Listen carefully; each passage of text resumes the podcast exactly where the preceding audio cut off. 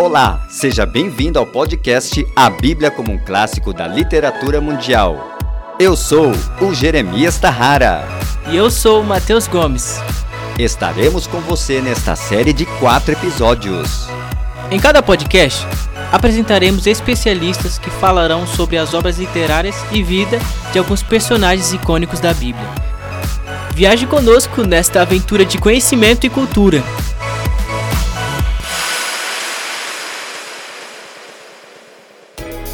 Hoje, 14 de março de 2022, falaremos sobre o personagem Moisés e como a sua vida e as suas obras se tornaram referências de arte e cultura até os dias atuais.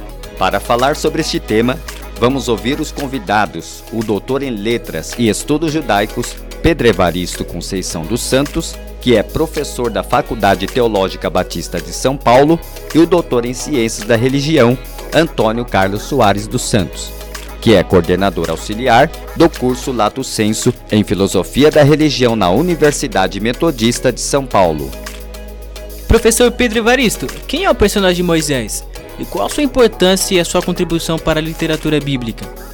É, Moisés ele nasceu de um povo escravo, o povo de Israel. Isso por volta de mil, 1440, por exemplo, foi o início do Êxodo. Ele já estava ali com aproximadamente 80 anos. Então, isso joga o nascimento de Moisés para 1520 aproximadamente. É claro que essas datas são oscilantes, mas estamos apresentando datas é, aproximadas. E isso quer dizer que nós podemos colocar Moisés é, sob o governo do faraó, foi um faraó é, perverso, que tentou destruir todos os homens e Moisés escapou por uma estratégia da família, tanto de mantê-lo em silêncio em casa, mas quando não foi possível mantê-lo, ele foi jogado num, numa, num cesto e colocado no rio, acompanhado de longe pela sua irmã Miriam, ou Maria, né, como alguns uh, traduzem, Miriam, Maria, são formas, da mesma, são formas do mesmo nome para a mesma pessoa. E ela é, acompanhou e a, a, filha do faraó acabou acolhendo a criança e dando para a própria mãe o privilégio de amamentar o menino até a idade em que ele tivesse que ir para o Egito, para a casa da, da filha do faraó. Ali ele foi, experimentou uma grande instrução, né, porque ele, o texto sagrado diz que ele foi educado em todo o conhecimento do Egito. Então foi uma educação de primeira linha. É claro que ele não viria a ser o faraó, mas alguém extremamente importante. Ele era um líder é, é, militar dentro daquele palácio, uma pessoa com grande instrução. As expectativas para o seu progresso eram muito elevadas, mas ele não perdeu a origem ele continuou entendendo que ele era um hebreu. Portanto, ele era parte do povo escravizado pelo Egito. Diante disso, ele acabou tentando defender um, um hebreu de um ataque de um capataz, de um, de um militar egípcio, e matou esse egípcio. Mais tarde, ele tenta reconciliar dois hebreus e um deles viu. Ele achou que ninguém tinha visto. Aí ele foge para Midian e lá ele encontra sua esposa, ele encontra acolhimento, ele encontra um sogro que foi muito generoso com ele e onde ele passa mais 40 anos. Depois de 40 anos, ele experimenta aquela manifestação teofânica de Deus na sarça ah, ah, que não se consumia quer dizer, havia fogo na sarça, mas não havia combustão. E quando ele se aproxima, ele percebe, ele descobre que na realidade aquilo era uma manifestação teofânica que estava, que veio para chamá-lo para a função que ele haveria de desempenhar posteriormente. Professor Pedro, comente também sobre algumas obras que Moisés realizou. As obras literárias de Moisés, elas são muito ricas. E a Torá, quer dizer, a palavra Torá significa instrução, ela é reconhecida como sendo uma obra mosaica, tanto pela tradição judaica ou israelita, quanto pela tradução cristã, do ponto de vista dos mais conservadores. É claro que existem muitas discussões sobre é, a autoria da Torá, quando, sendo de Moisés ou não, mas o mais relevante é o fato de que ela está lá, a obra está lá e a gente não pode negar. Então, quais são as obras grandes de Moisés? A Torá, ou Pentateuco, né, que é a forma grega de se referir à Torá. A Torá quer dizer instrução. E ela muitas vezes é traduzida por lei, mas a palavra lei ela não expressa o verdadeiro conteúdo desse bloco de literatura, porque essa literatura não somente quer enumerar e incutir no povo de Israel a sua origem, quer dizer, as grandes perguntas da humanidade estão expressas ali para o povo de Israel. Então, de onde eu vim, para onde vou, por que estou aqui, quem sou eu? Essas perguntas grandes da humanidade que expressam respostas filosóficas muito profundas, elas são respondidas para o povo de Israel pela obra de Moisés.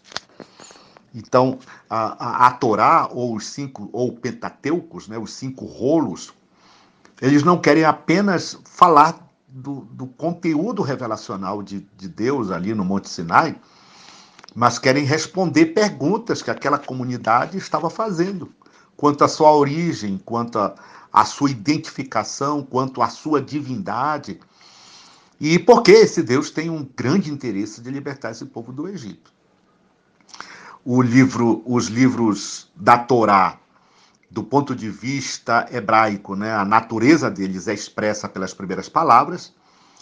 Então, a primeira palavra do livro de Gênesis, por exemplo, é Breshit, é a palavra no princípio. Então, Gênesis é o livro dos princípios, tanto da criação quanto da humanidade em si, quanto das cidades e quanto do, do, próprio povo de Israel a partir de Gênesis 12, a chamada de Abraão. Nós podemos dizer que a Torá ela é dividida em dois grandes blocos de literatura, né, que é a história primitiva, que vai de Gênesis 1 a 11, e a história particular, que começa com Abraão em Gênesis 12 e vai até o livro de Deuteronômio, capítulo 4. O segundo livro da Torá é é, o título hebraico dele é Estes são os nomes, numa referência aos nomes das tribos que viriam, né, na realidade são os nomes dos patriarcas que viriam a dar nomes às próprias tribos. Esses homens que nomearam as tribos, eles vão dar sentido já no Monte Sinai, sentido numa organização melhor, uma organização tribal bem específica mas, na minha perspectiva, o livro de Êxodo ele trata por excelência do grande nome do Senhor. É lá que ele re é, revela o nome pessoal de Deus, e como disse um autor, é o nome antropológico, porque é o nome relacional de Deus com o povo de Israel.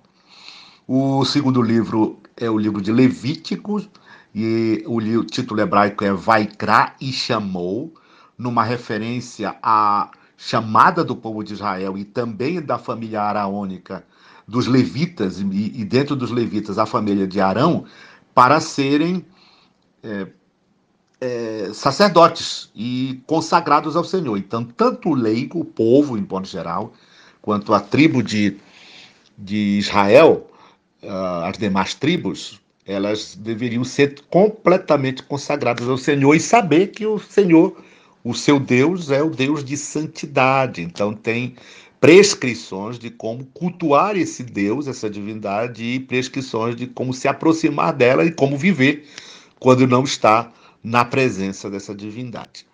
O livro de Números, é, o título hebraico é, é Midbar, que quer dizer no deserto, é, e falou o Senhor no deserto. É exatamente isso. Então, Uh, o que nós temos para midbar, na realidade, é a expressão completa. Então, midbar quer dizer no deserto, ba midbar quer dizer no deserto. Então, o que nós temos aqui é a, a, trajetória do povo. Aliás, o livro todo ele é estruturado exatamente pelos desertos da trajetória do povo de Israel. E o último livro da Torá, que é chamado de Deuteronômio, que quer dizer segunda lei, na realidade ele não é uma segunda lei. Na minha opinião, os tradutores para a Septuaginta desses livros, porque foram eles que deram esses nomes, é, eles basearam esses nomes na base do conteúdo, foram eles que deram esses nomes para os livros. Né? Então, Gênesis, é, Êxodo, Levítico e Números e Deuteronômio. Eles acharam que a, o livro de Deuteronômio era a segunda lei. Na realidade, não é a segunda lei, ele é. Na, né, na realidade, ele é uma renovação da lei e uma ampliação da lei numa preparação do povo para a conquista da terra da promessa. Nós temos o Salmo Mosaico, que é o Salmo 90. Ele tem um, um preâmbulo, né, uma introdução que fala do louvor a Deus, né, do Deus que é eterno. E esse salmo fala da efemeridade da vida e de que o objetivo de Deus com essa efemeridade é ajudar o homem a alcançar um nível de sabedoria de tal forma que ele compreenda quão efêmero ele é e adquira uma vida sábia diante dessa efemeridade de vida que ele possui. Então, é um salmo bastante rico no seu conteúdo, com algumas complexidades na língua hebraica, e é um salmo muito, muito bonito do ponto de vista literário. Então, ah, das obras de Moisés, essas obras, cada uma segue uma estrutura própria. E, ao que parece, os títulos hebraicos dos livros da Torá salientam essa estrutura já nas suas primeiras palavras, dando não somente a estrutura literária do livro, mas dando também o conteúdo, a proposta de conteúdo do livro. Professor Antônio Carlos, sabemos que ainda existem dúvidas sobre as autorias de algumas obras literárias da Bíblia.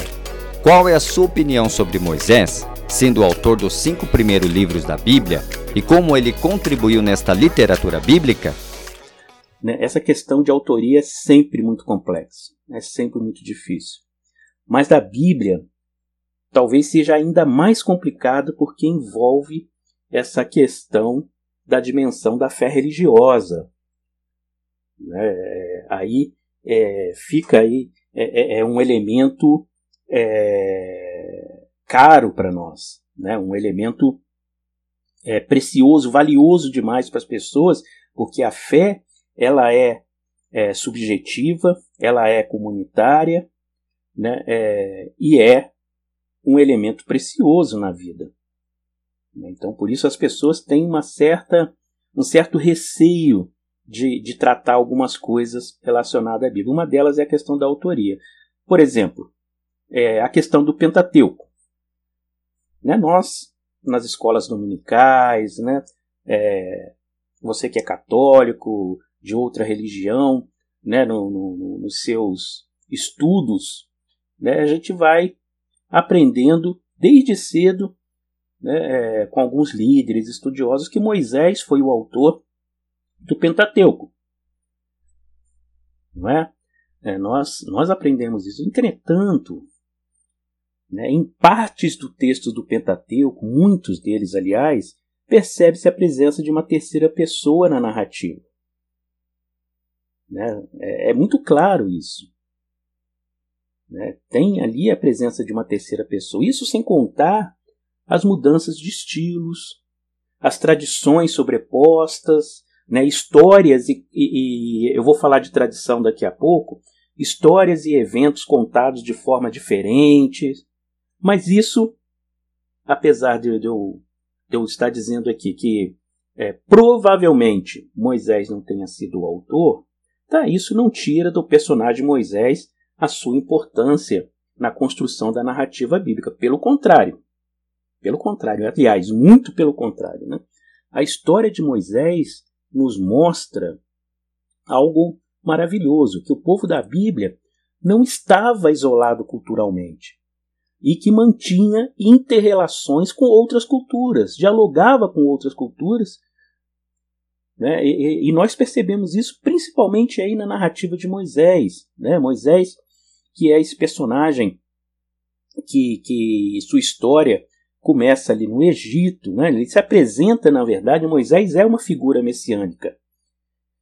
Né? A sua perseguição desde o nascimento, a sua instrução no palácio e aquela reviravolta né, que acontece na história, que ele sai de príncipe, né, praticamente um príncipe no Egito, para libertador do povo hebreu.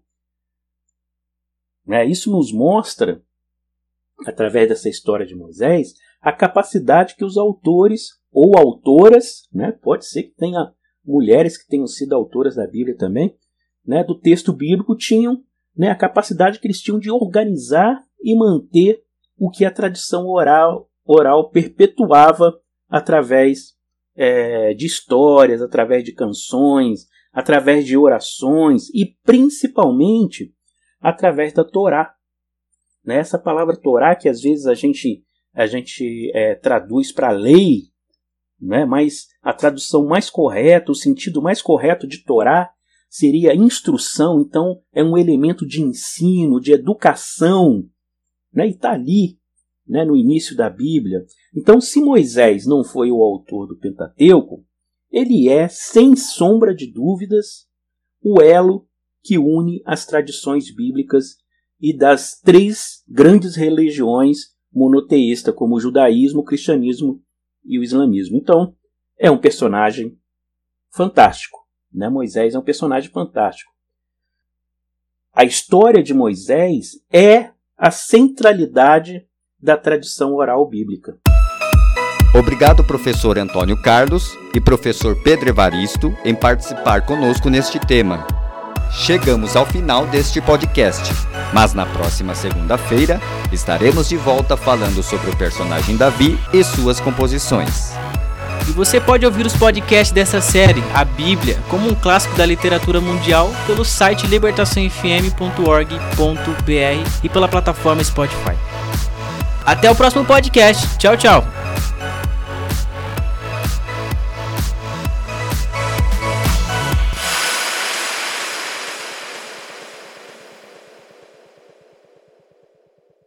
Este projeto foi realizado com o apoio da quinta edição do Programa Municipal de Fomento ao Serviço de Radiodifusão Comunitária para a cidade de São Paulo. Secretaria Municipal de Cultura.